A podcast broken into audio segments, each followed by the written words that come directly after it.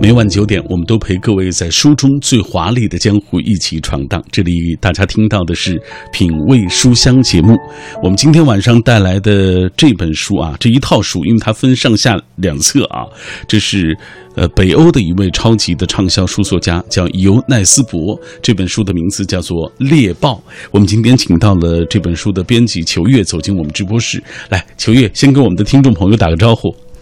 啊，亲爱的听众朋友们，电波那一段的朋友们，大家好，我是北欧最畅销的犯罪小说天王尤奈斯博的这本书《猎豹》的编辑。嗯，然后今天很开心能跟小马哥来到这里跟大家分享这本书，有点紧张，有点紧张，没关系啊，我们在这个过程当中，这个紧张就慢慢消除了。呃，我记得上一次我读到尤奈斯博的作品还是那本《雪人》，雪人啊，对，嗯这本书和那本有有关系吗？啊、有关系，因为其实这两本书他们都是《哈利霍勒》系列当中的其中两本。嗯，然后这两本书其实它呃主角基本上呃主角都没有变，都是奈斯伯这十几部作品里面的哈利霍勒警探，一个哦非常、呃有人格魅力的一个颓废大英雄。嗯，然后呢，这两本书都是属于他的哈利霍勒系列，一个这个系列一共有十一本，第十一本叫《The Thirst》，今年新出的，嗯还没有出这本书。对。呃，然后其实雪人是大家都知道嘛，因为很多读者都很喜欢这一本书，呃，有读过雪人的读者，然后知道猎豹的消息，立马第一时间就去买猎豹，然后我们在豆瓣上的反响也非常的好，很多读者都说是听了雪看了雪人之后来的。呃，对，雪人是今年亚马逊那个 Kindle 上面收费排行榜小说第一名，收费排行榜总体数的第一名。嗯，所以我们可以见到，其实它书非常有魅力。那么从《雪人》之后呢，这个《猎豹》这一本书是《雪人》这一本小说的情节上的一个延伸和发展，就是之后的故事吧，应该这么来讲。然后呃，这一段故事比《雪人》可能说更复杂、更精彩。然后哈利霍勒又对阵了另外一个非常呃邪恶并且复杂的这个杀连环杀杀人凶手。嗯是这样一个情况每。一次哈利波哈利霍勒啊，然后都会遇到一个非常强大的这个对手啊，对对对而且这个强大这个对手，我觉得。越来越残忍，越来越血血腥的这种啊，所以在这本书当中，我翻开，从开篇我就觉得，哎呀，这个场景好像比那个雪人要更加引人入胜，对对对哎，给我们讲一讲这个尤奈斯伯吧啊，为什么他的作品据说在欧洲那么受欢迎呢？对，其实刚刚您一个很小的口误，因为大家会觉得哈利霍勒和哈利波特很相似，我特别想讲这一点，因为为什么呢？有读者，包括有外媒说，呃，是这样说，这句话非常的符，就是我觉得每位读者可能看完之后都会有共鸣，嗯因为说实话，哈利霍勒人格魅力非常的强大，嗯，那么有读者说。若是老天，若是苍天有眼，哈利霍勒系列要能像哈利波特一样出名，呃，就是一定会像那么出名的。那么我们也非常期望这个样子。呃，讲讲奈斯伯吧。这个哈利霍勒是奈斯伯这个整体来说创造的一个最有生命力，也是最主线的一位人物。然后他的书《哈利霍勒》系列一共是有十一本，刚刚有提到。呃，回到奈斯伯本人，奈斯伯是一个非常值得一讲的人生赢家，然后也是我大概就觉得，可能每一位这种文学家、艺术家、作家，他们的人生都特别的奇妙，包括科学家，奈斯博士其中非常典型的一位。然后我之前有这么说过，说没呃不想做金融分析师的摇滚巨星不是好作家。那哦这这。这一句话甚至都不够概括奈斯伯的人生，说了金融分析师，又说了摇滚明星，这还不够，您啊知道吗？奈斯伯其实最早就是他呃想提他后期作家能当得这么好，嗯一定是跟他童年的这个积淀是没有呃有撇不开的关系的。他的父母家庭都有那种良好的阅读传统，嗯对对对，然后父母有时候会给他讲故事啊，构建了他这样一个对故事、对人物、对写作的一个兴趣和能力。然后呢？在他大概是呃，其实男孩子嘛，然后就在北欧那种生活很安逸的状况下，他十七岁的时候，他就已经进入了一个挪威的甲级联盟足球队，他就开始踢球了。哦，对，刚开始做刚开始足球运动员是踢球运，对，是足球运动员，然后那种很有光环的那种足球运动员，非常有天赋。您看过他的照片吗？就是那种。很有男人味儿、很有天赋的那种感觉的这样一个人。然后后来呢，这个老天可能比较嫉妒他，他膝关节就受伤了，然后就韧带断裂吧之类的，反正就足球世界基本上跟他无缘了。然后他退出了足球生生涯之后，他就拿嗯拿到那个高中毕业的证书，他就去当兵了，因为觉得自己成绩不是很优秀，于是他就去挪威最遥远的北面去服兵役。然后服兵役期间，他就每天晚上都把自己关在屋子里自学，看了非常多的书，然后比如说呃海明威啊、汉姆生啊这些书，然后就嗯。考得非常的好，就是重新去参加考试，嗯。然后就到了挪威最著名的贝尔根的一所大学去念经济专业，然后就是人生顺风顺水嘛，经济专业毕业之后就自然会进入金融行业，而且是一个挪威很有名的金融公司吧，大概是做这样一个金融行业。但是他在大学的时候呢，他们学校里就把他拉过去说，哎，要不你跟我我们一块儿组个乐队吧？他就也挺无聊的，他那时候就就就跟大家组乐队，后来发现大家的词写的太差了，于是他就自己写，自己写，然后他们乐队就小火了一阵儿。然后后来他工作了之后呢，又继续被人拉过去，又组了一个乐队，然后那个乐队叫 The Diro，大概这么念吧。其实网易云音乐上还能搜到，非常好听那个歌。对，然后呃，在这个后来他又组了那个乐队，就在挪威大火了。嗯，然后就是他白天做金融高对，白天做金融高管，然后晚晚上上去巡回巡回演唱。然后后来有一天就两个事儿都不想干了，就有点累了。嗯于是他就飞向澳洲，从挪威一直飞到澳洲，这样斜着飞到世界的另一端去度假嘛。然后飞机上他就觉得自自己好像有这么一个小说故事，就开始在飞机上写那个小说大纲。然后落地之后，他的人生中的第一部小说诞生了，从此他就开启了挪威最畅销的小说家犯世界犯罪小说天王这么人生之路。他现在的系列作品已经卖过三千万册了，哇，非常厉害。嗯对对对你看。他这个人人生就是一个就是跨界，一直在所有地方都是那种人生赢家，就老天太不公平了嘛，嗯我觉得。但是也许就是老天不停的在跟他说，你可能始终要走到写作这一条路来，我是这么觉得。而且大家可以去网上搜一搜他的照片，很酷啊，感觉。来，我们通过一个短片来了解一下尤奈斯伯的相关情况吧。作者尤奈斯伯被称为北欧犯罪小说天王，是挪威史上最畅销的作家。挪威图书馆借阅率排行榜前二十名有五本是奈斯伯的作品。他拿过所有北欧的犯罪小说大奖，作品被翻译成四十种语言，在五十多个国家出版，全球销量突破一千八百万册。奈斯伯曾是挪威知名的摇滚巨星，白天任职于金融业，利用晚上和周末时间演出。不久之后，他考上金融分析师的证照，被挪威最大的证券公司高薪挖走。然而，工作和乐团越来越难以兼顾，濒临崩溃的奈斯伯决定休半年长假。他跳上飞机，前往地球最遥远的彼端——澳洲，在那里写下日后让自己名声大噪的《哈利·霍勒警探》系列的第一集《蝙蝠人》。奈斯伯的作品涵盖纯文学读者、冷硬推理、黑色小说读者以及通俗惊悚小说读者。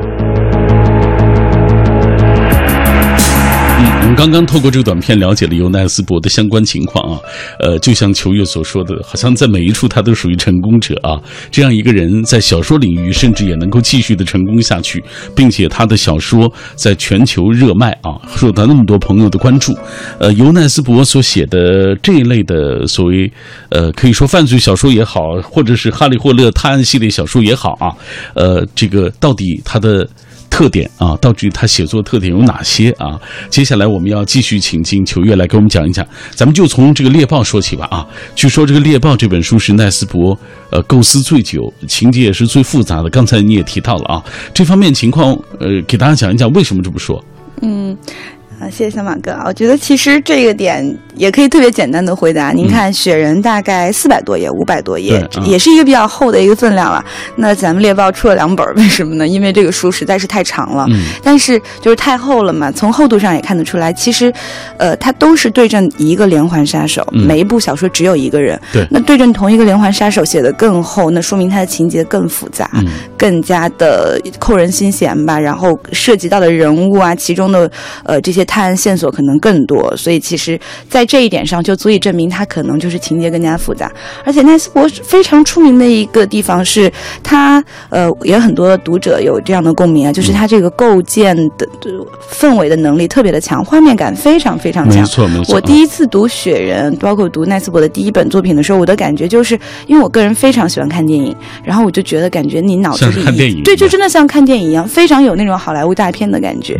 它整个这个环境给你的那个细节感，包括有甚至会常常有一种切到另一个场景了，场景一、场景二那种，给你一个切镜头的这样一种感觉。所以奈斯伯其实这个特点是非常鲜明的，就是场景感非常带给你的这个代入感很强，给你塑造这种氛围非常的好。除了之外，就是它类似好莱坞大片嘛，当然雪人。的电影也将在二零一七年上映，然后他的主演是迈克尔·法斯宾德，嗯，就是乔布斯传的那个演乔布斯的那一位，非常出名。然后除了呃这个画面感很强这一点之外，我觉得奈斯伯奈斯伯他在细节呃铺垫的非常非常多，他描写细节很长很长，但是很多，但是你会觉得其实这个每一处细节没有任何一处是闲笔，到之后你就会发现它环环相扣，前面无意中提到的一句话，无意中写到的一个很小的东西，在后面就呃。成为了一个判案的线索，嗯，所以就是了解奈斯伯的作者，就像我在读《猎豹》的时候，你就不停的在觉得，哎，这个地儿是不是也有用？哎，那个地儿是不是也有用？然后你判断的时候，到处都是线索，就不停的去找线索，是这种感觉，这种感觉是很爽的。嗯，然后你呃，就是感觉他真的是个布局大师啊，他能在把这个故事的很多情节在巧妙的地方去。控制出来。其实我一直挺佩服这样的人的，就是他布的局还最后还能圆上。小说家和 我我自己觉得就是写虚构的思维不一样，真的是不一样。他脑子里就是一个建筑师的感觉，是那种状态。然后就是比如说他节奏非常好啊，停不下来啊。还有我觉得奈斯伯最出色、最特厉害的一个点就是很深刻。嗯，他对人性的反思、对社会问题的这种思考，我觉得层层面很深。嗯，他会反映很多社会问题，这个很重要。我们的这个微信当中的一个。网友也总结了一点，他说他觉得奈斯伯的作品啊很冷酷、很血腥。是是是，尤其是我们说他那个在奥斯陆三部曲，就是之前出那个精确度那个系列之后吧，然后奈斯伯的这个作品越来的越融入了一些呃从日式推理的一些吸取了精华之后，在的几部包括雪人、包括猎豹开始，他加入了更多欧美这种推理类的这种风格在里面。嗯，然后这个场景血腥程度也越来越增加，包括。像这个猎豹里面，其实我们觉得最残忍的是第一幕，嗯，这第一幕太可怕了，甚至残忍到你想象不到凶器是什么。对。然后我记得《雪人》里面有描写那个在山上的小木屋里杀人，那个积雪什么什么人血溅出来那个，但是我我其实我是蛮害怕的，但是但我很害怕看惊悚片，但这种还好，嗯，不会让我觉得害得睡不着觉吧？就是。你害怕还还越想看，就是停不下来那个感觉。好吧，来，接下来我们就继续，呃，打开这本书，为大家讲一讲这个到底，呃，秋月说的这么好啊，这么这么花哨啊，到底是这个剧情是什么样的？打开这本书的开篇啊，真的就为我们展现了一个不寒而栗的场景，就是呃，这个有一个呃，这个女性被杀死、被蹂躏致死这个场景，这个人叫呃伯格尼史丹米拉，被蹂躏致死，她是，但是。病理医生写下的报告却说他是这个好像脑部缺氧，对。对，呃，这说明这个这个犯罪分子是一个杀人的高手了，因为他最终会造成他自己的这个溺毙，就是脑部缺氧致死一样，对对，给人的感觉啊，给大家讲讲这个这本书当中的这个这一块其实我特别不想在这个地方剧透啊，但是我觉得还是给大家去这么聊一聊。其实我们在做这本书推广的时候呢，曾经把第一章大概到一二三吧，大概就。两三万字的一个部分，做了一个非常精美的试读本，很多读者拿这个之后看就停不下来了。所以我觉得我只要讲那么一小部分，让大家去了解一下这个故事是什么样。就是，呃，第一章那几个女性，她最后溺毙，就是源于为什么所有的死者在这个案子当中都造成了一个是自杀的假象，或者说，呃，检测报告都是自杀呢？呃，就是因为它有一个非常神秘的凶器。那这个凶器是什么？我不想讲，但是这个凶器非常的神秘，然后也我我也不知道是奈斯伯怎么构建出来这么一个神奇的这个凶器啊。然后其实这个故事是一个关于恨与爱的故事，就像您之前说的，生活中可能有一些不如意或者有一些不开心的部分，那我们是要把它转化成什么样的一个情绪呢？嗯。然后我们很爱一个人，那这个爱又有没有可能转化成恨呢？这个整体故事是关于这样。那这个杀人动机其实就是一个关于由爱生恨。这个杀人凶手就是在可能说很小的时候就经历了这样一个家庭阴影。那具体是什么，我可能不细说。对，大家可以到书中去看。经历了这样一个。家庭阴影之后，他产生了这个恨恨意，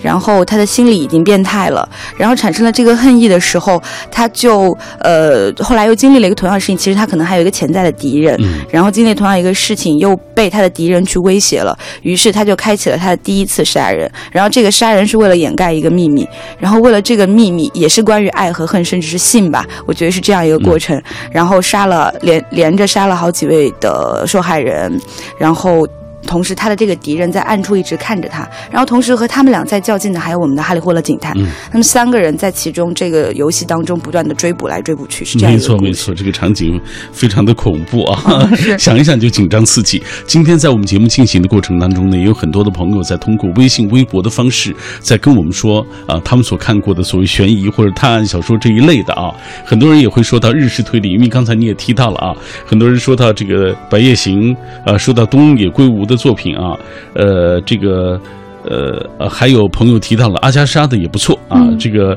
呃不懂那时候在怕什么啊，居然没敢把无人生还看完啊，下次再借一定要看完才行。他说看这种探案推理的小说，真是恨不得一口气就看完。喜欢看推理小说的人啊，在平时也会不经意的注意一些细节啊，脑洞也很开啊。对对对，他说这类人就是平时就会注意点蛛丝马迹，总觉得要和这个小说当中去对应一下。对，呃，我们再来看《记忆长歌》，他说。探案小说大众喜闻乐见，乐此不疲。咱本土的如包公案，呃，这个狄公案等等啊，注重清注重清官的智慧思考，并借鬼神侠客来破坏破获案件；而西方的更注重侦探们对蛛丝马迹的现场观察与抽丝剥茧的逻辑推理，还有对人性心理的冷静认知。特别是科学手法的引入，使得一个个看似无解的谜案大白于天下。无论是福尔摩斯、大侦探波洛，以及呃。霍桑、柯南啊，不拼颜值，而是由内及外的内涵、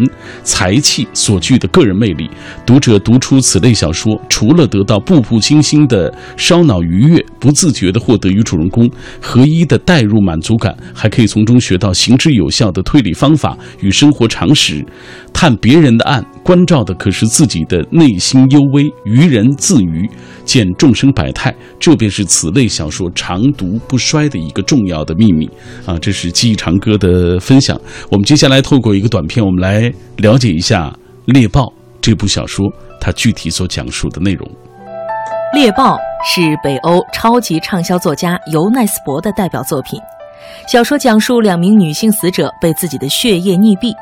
体内的麻醉剂、牙齿上的科坦金属、口中二十四个穿刺伤口，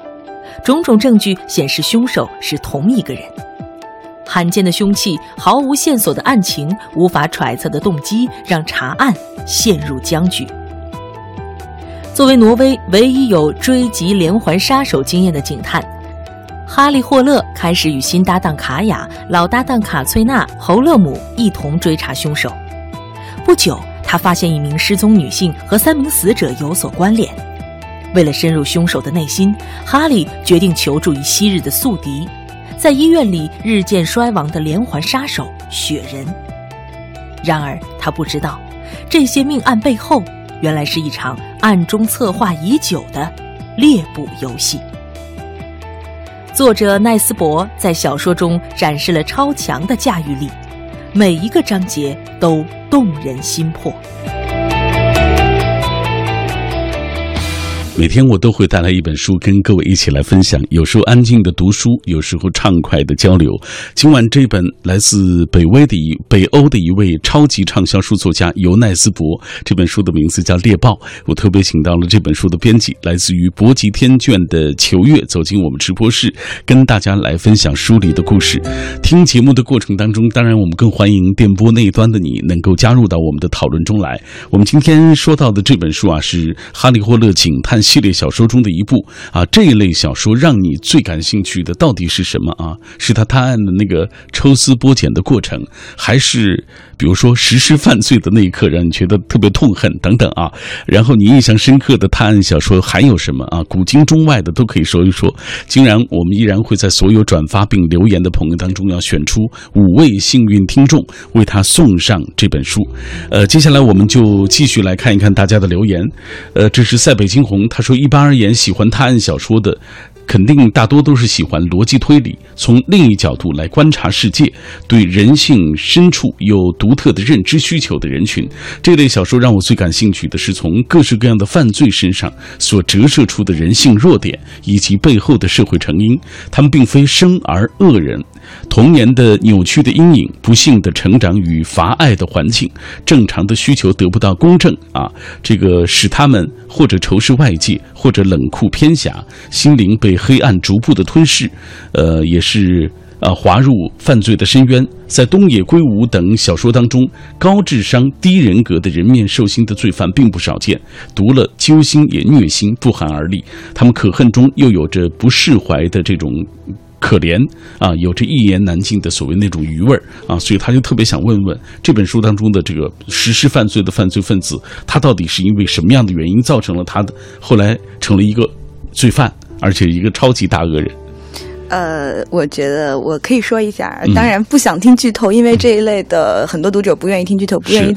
可以先忽略一下下。嗯，其实这个过程是这样的，就是咱们的这一位呃杀手连环杀手本人呢，他小的时候有这样的一个家庭阴影，哦，就是他的父亲是有一个暴力基因的人，同时呢，我想表达一下有。刚跟刚刚有一个略微不同的，就是这个，我们有的时候觉得可怜可恨之人必有可怜之处，有的时候是这样，对，尤其是对于杀手是这样。但其实我觉得，对于呃，甚至现现在有一些节目和一些公众声音也是这样认为的。他可恨的人，连环杀手，你就是好的人，你给他再强烈、再再这样一个可怕的童年阴影，他甚至都不会做出那样的事。嗯，所以我们不要去给。这样的杀手去找过多的借口，是这样，我是这样一个想法。然后我们的这样一个杀手，他是在小的时候经历了这样一个家庭阴影之后呢，他对于这个一直想报复他的父亲。然后他小的时候又跟他就是报复他的家人吧，因为他的爸爸就有这样的暴力基因。然后他就是最后他也是把他的父亲这样杀掉了。然后同时呢，他在呃那个小屋里滑雪的小屋里，跟一个女人在发生性关系的时候，并被另外一个人看到。嗯，而跟他另外的被看到他的这一个人，其实就是童年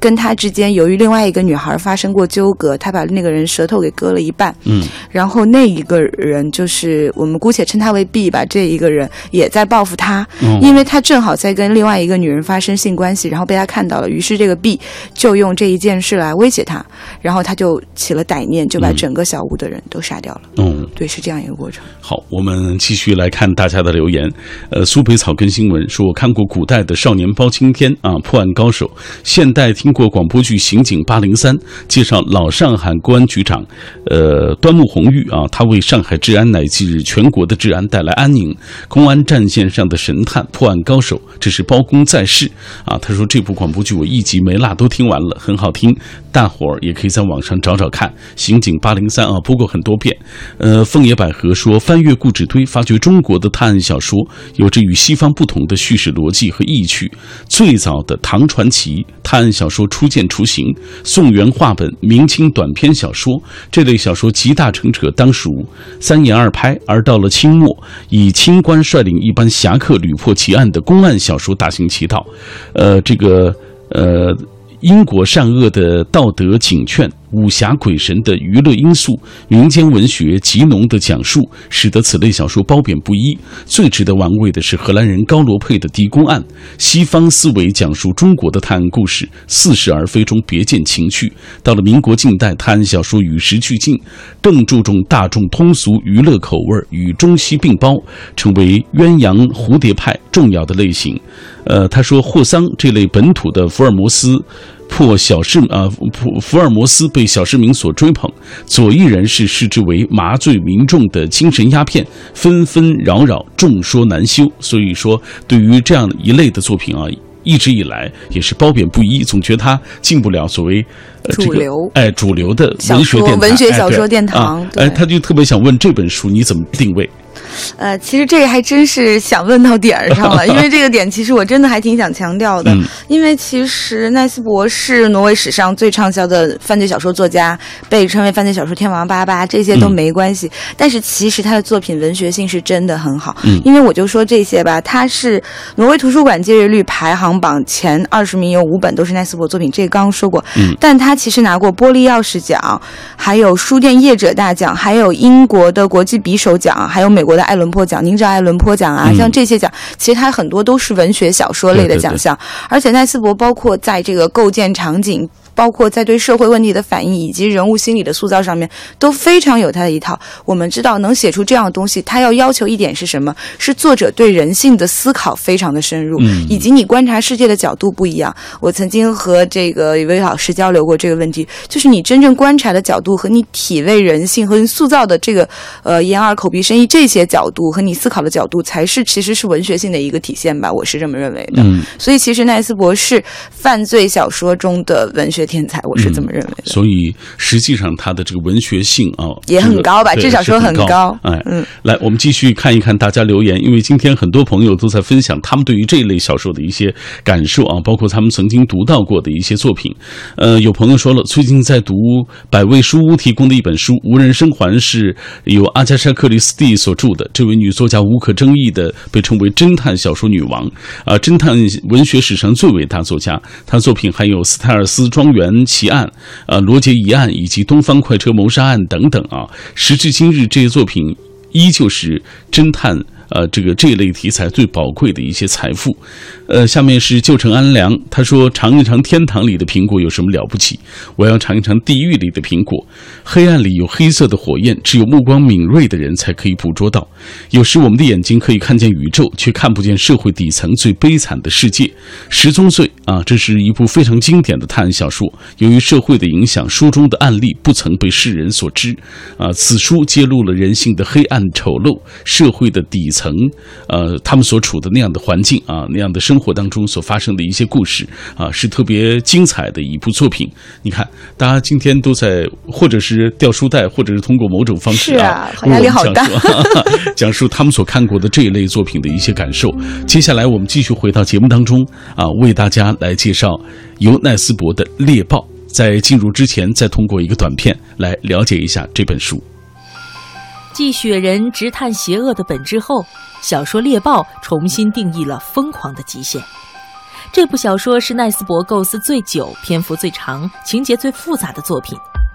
持续与酒瘾和心魔对抗的哈里·霍勒再次面对人心的黑暗，挑战肉体与心灵的极限。他从香港回到奥斯陆，又到非洲刚果跨州吉凶，挣扎于警政单位人事权力斗争以及对父亲和宿敌的复杂情感。小说描写了冷血残酷的操控计谋、无法预料的情节转折，以及爱恨交织的父子亲情。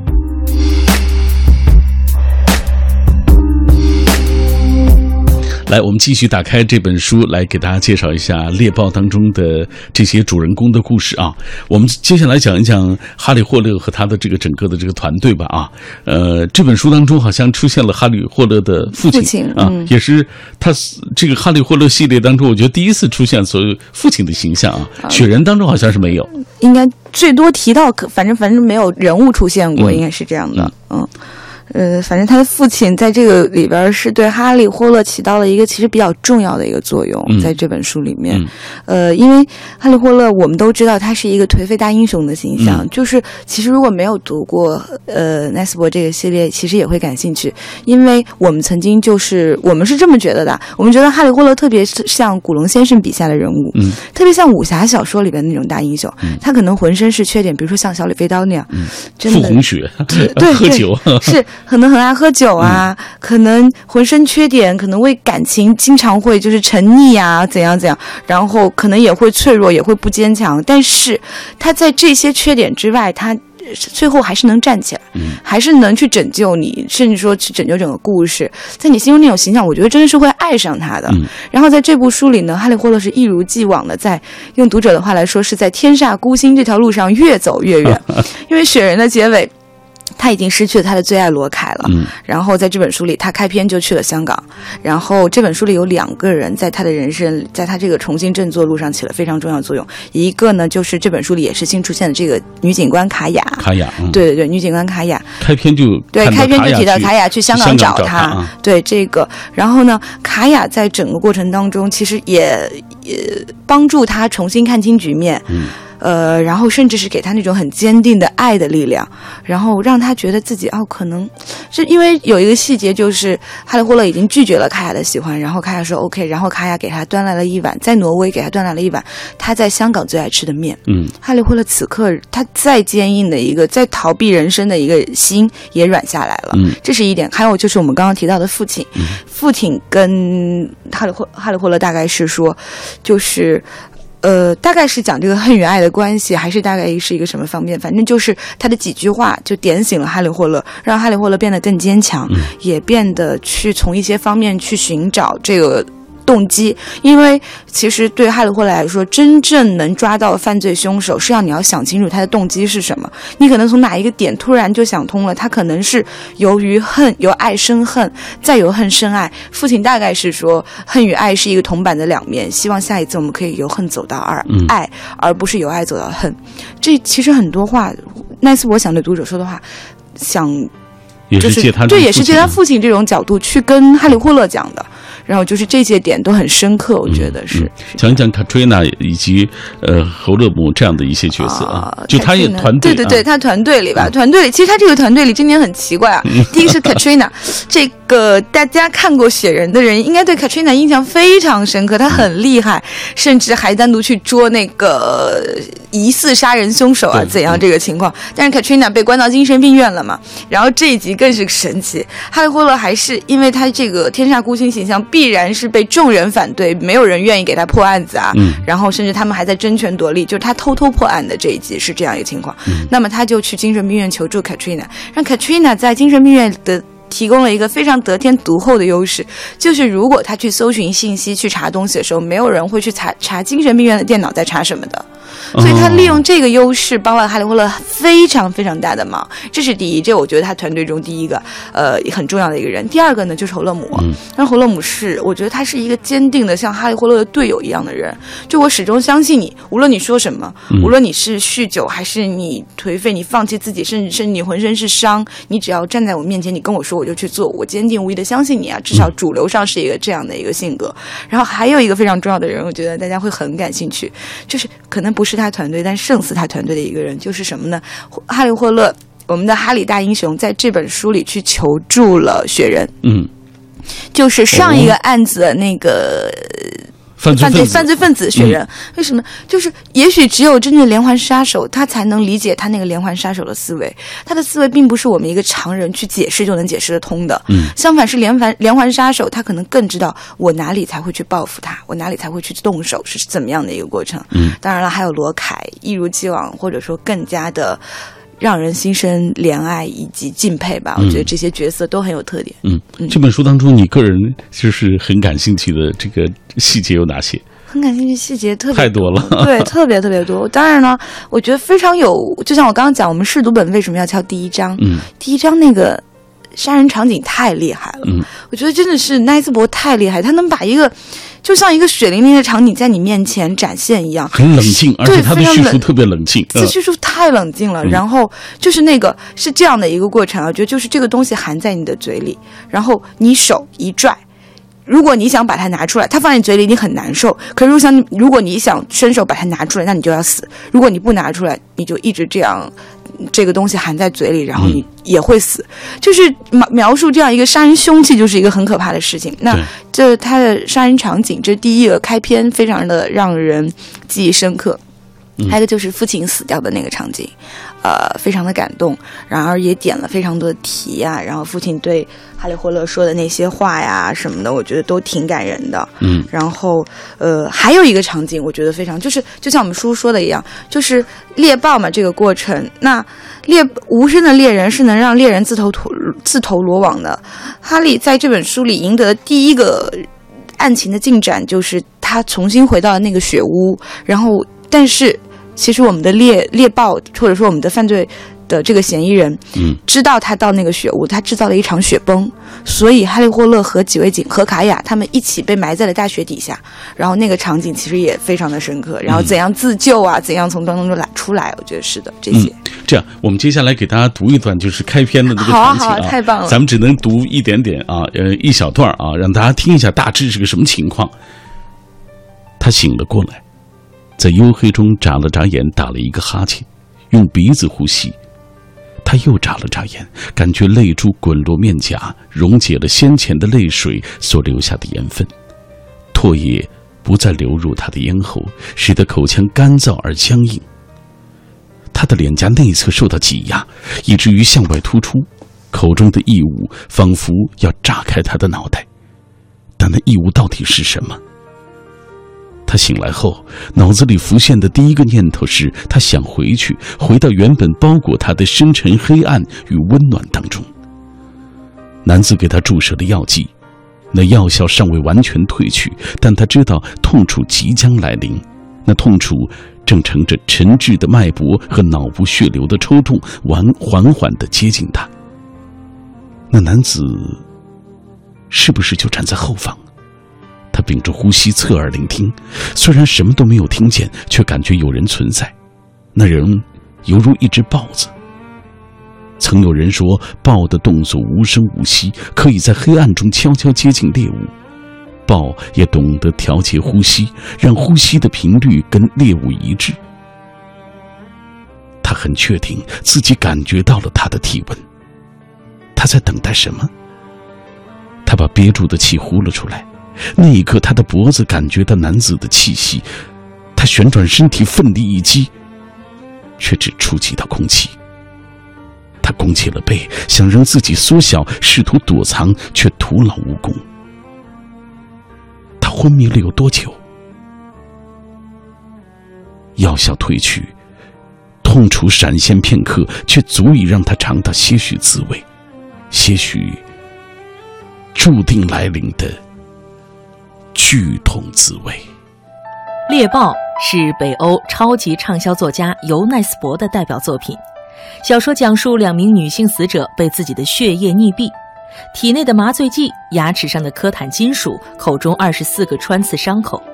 种种证据显示凶手是同一个人。罕见的凶器、毫无线索的案情、无法揣测的动机，让查案陷入僵局。作为挪威唯一有追击连环杀手经验的警探，哈利·霍勒开始与新搭档卡雅、老搭档卡翠娜·侯勒姆一同追查凶手。不久，他发现一名失踪女性和三名死者有所关联。为了深入凶手的内心，哈利决定求助于昔日的宿敌，在医院里日渐衰亡的连环杀手雪人。然而，他不知道，这些命案背后。原来是一场暗中策划已久的猎捕游戏。作者奈斯伯在小说中展示了超强的驾驭力，每一个章节都动人心魄。今天在节目进行的过程当中，很多朋友在通过微信、微博的方式在跟我们保持紧密的联络啊。我们再来同步关注一下大家的留言。思念只愿为你，他说我没看过所谓推理小说，但是很喜欢看侦探型的电视剧和电影，故事的发展情节和思维方式很明确、很清晰啊，引人入胜。比如说霍建华主演的《他来了，请闭眼》，这是最具有现代化的那种推理模式的一种呃一一一部这个影片啊，这个电视片。他说每一部都是那么的惊心动魄啊，慢一拍都不行。还有比较久的所谓古装电视剧，比如说《少年包青天》《神探狄仁杰》等等啊，呃，还有《沂蒙山小调》，说是呃这一类的电视剧也是看了一些。小说每一次看都觉得其实要比电视更惊悚、更恐怖，就是因为它带给你那种想象啊。所以我觉得，其实大家在看小说的时候，呃，有时候大家也有很多人有一种感受，就是反而小说拍成了电视剧或者电影，觉得没有小说本身好，精彩了，就是因为。大家那个想象被限制住了，局限住了，而且就是人物不一定是你喜欢的那个人去演他，这种感觉。所以你看，就是呃，作为小说的影视化，其实这部小说特别具有画面感啊。如果能拍出来小说这种感觉，我觉得就很棒。来，这两年我们看到，呃，或者是说这个犯罪小说，或者是探案小说，嗯，你看这一类小说好像特别受欢迎，对对啊，什么原因？你觉得？呃，在我看来，就是其实这个东西本身阅读体验是非常好的。